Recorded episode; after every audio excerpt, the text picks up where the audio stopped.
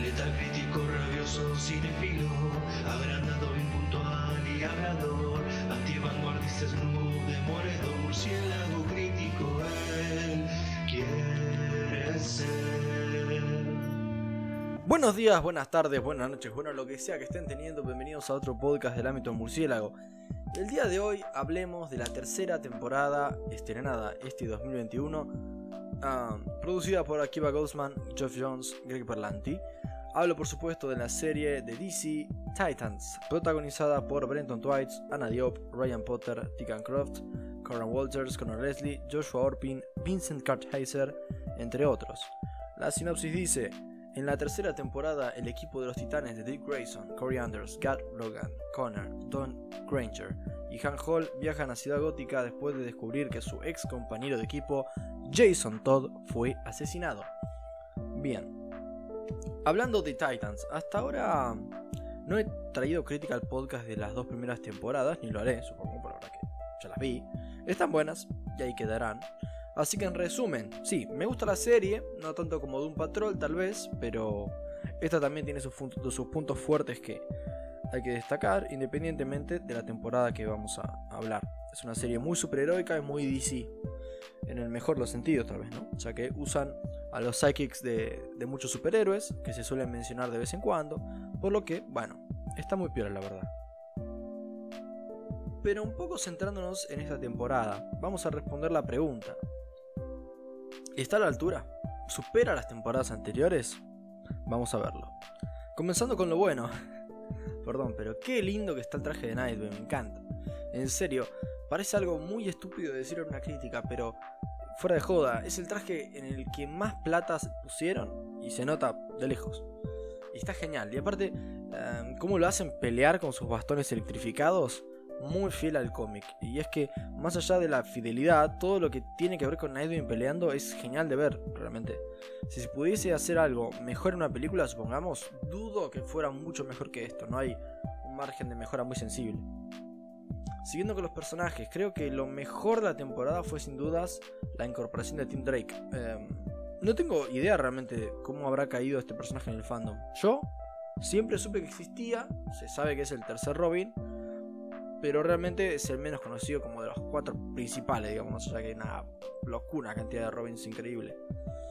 Um, Dick Grayson es el Robin por excelencia, que incluso después gana más relevancia como Nightwing.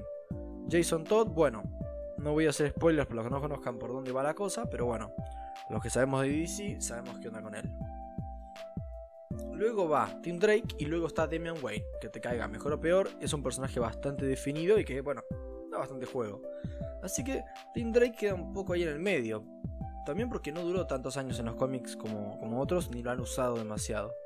Incluso yo mismo no lo conocía, no recuerdo haber leído un cómic donde Tim Drake fuera el, el, el, Robin de Batman y tuviera una personalidad como muy particular, ¿no? Así que mm, esto fue un poco una carta de presentación para mí en cierto sentido. Eh, de este personaje, ¿no? Y déjenme decirles que si es por lo que nos muestran en la serie, te lo compro como mi primer o segundo Robin favorito. Realmente le dan un buen arco y uno se identifica con el personaje. Parece auténtico y el actor este Jay eh, Licurgo, algo así, Licurgo, realmente me parece que hace un buen trabajo. Me parece convincente en todo momento. Y sin lugar a dudas lo pongo como lo mejor de la temporada. Realmente espero con ansias volver a verlo en la cuarta temporada y ojalá lo sigan desarrollando y no lo dejen de lado. Otro personaje que se me hizo muy bien fue Jason Todd. Por más largo o corto que haya sido su desarrollo en la serie, me pareció bien construido y consistente en su psicología y su accionar. Aparte lo conectan bien con la segunda temporada que realmente por ahí por momentos parecía sobrar un poco, como que entraba con calzador ¿no? en el equipo Jason Todd en la segunda temporada. Y ahora creo que lo dejan eh, en un lugar sorpresivo, pero que se siente mejor para el equipo y para el personaje. Y bueno, buen, trabajo del actor este, Coran Walters, por cierto. Hablando de las formas, me alegra enormemente que la producción de, de esta serie siga poniéndole ganas y presupuestos al proyecto. La cinematografía se sigue sintiendo como una serie de formidable presupuesto. Los actores son bastante competentes, los efectos no son una locura, pero no son de risa, e incluso creo que son inteligentes con algunas decisiones para maquillar la falta de una producción de película blockbuster, ¿no? Ni de serie blockbuster. por ahí no muestran algunas tomas complicadas de las calles, sino que se quedan dentro y no lo sentimos tan barato. Simplemente orgánico, vamos a decir. Así que ojalá que sigan así y no termine esto siendo como una serie de CW. Con perdón de Superman and Lois, por supuesto, ¿no? Que eso es otra cosa. Em, otro asunto que me gusta de la serie es que con... Eh, no se siente como una serie estática, ¿no? De esas que se podría definir como mucho ruido y pocas nueces. No, realmente acá se siente que no se achican con el presupuesto, desde la posición del guion, ¿no? No se limitan a unos pocos escenarios y situaciones baratas. Acá en cada episodio pasa algo. Um, y el status quo cambia bastante. No va a ser para nada lo mismo el primer episodio de la temporada que en el último. Realmente se siente que las cosas han cambiado y se siente que ha sido un viaje para el equipo. O sea, realmente, o sea, eh, no es como que, ah, viste, eh, no sé, un episodio suelta la. Viste la segunda temporada y viste el episodio suelto de esta y está todo igual. Nada que ver, o sea, no vas a entender un choto. Um, me gustó el final de la temporada, ¿no? Que realmente, a comparación de, la primera, sale ganando airosamente. Cosa no demasiado difícil, la verdad. Acá siento que la serie va sembrando conflicto y va complicando la situación progresivamente durante la, temporada. Y al final todo culmina de buena manera. No, no, digo que termine bien, o sea, en cuanto a lo que sucede, sino que está bien, bien hecho al final.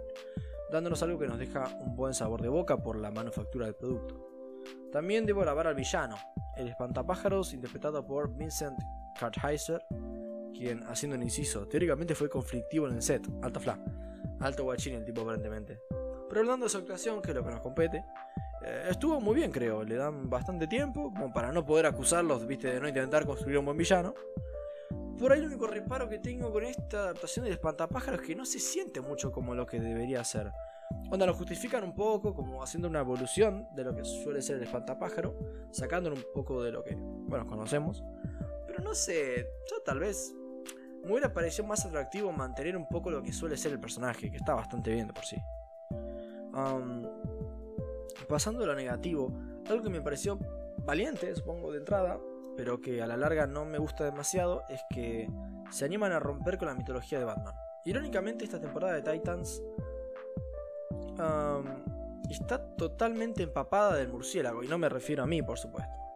No me parece mal que los Titans estén en gótica y tengan que adaptarse un poco a la mitología de este personaje, incluso enfrentándose o mencionando a algunos de sus rivales y aliados, pero creo que el tratamiento de Batman en sí se me hizo erróneo totalmente.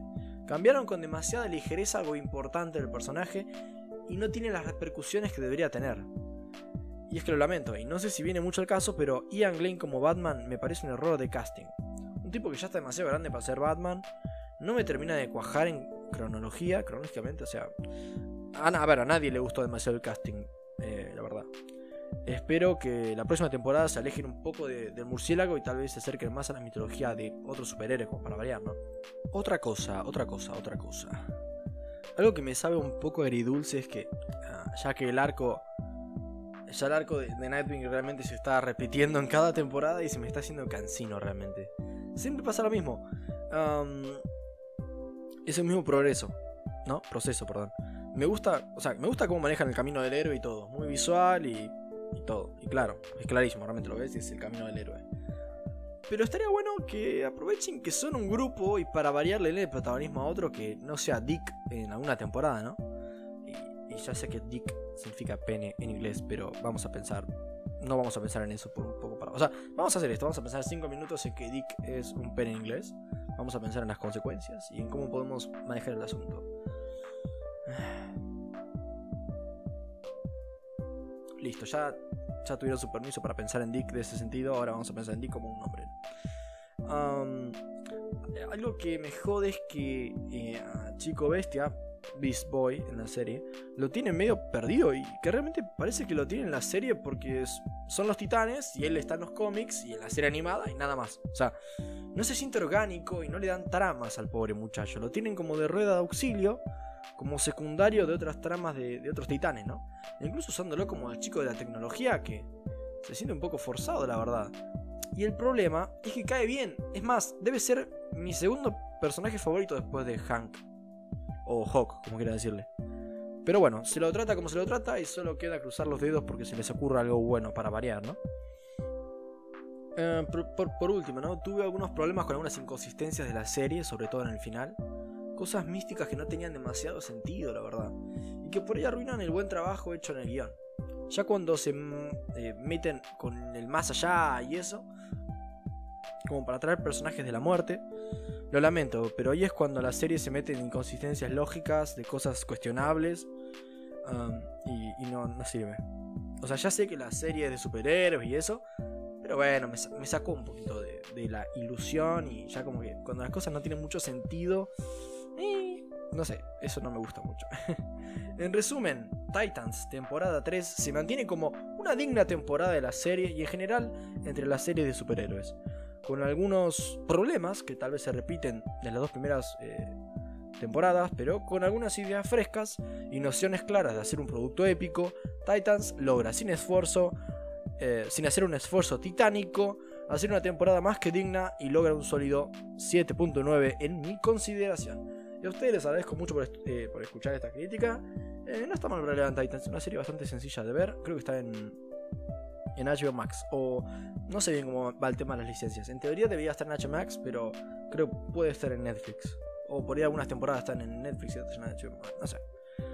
ya ustedes se fijarán si les interesa. Bueno chicos, muchas gracias por escuchar. Buenas noches. Porque soy Batman.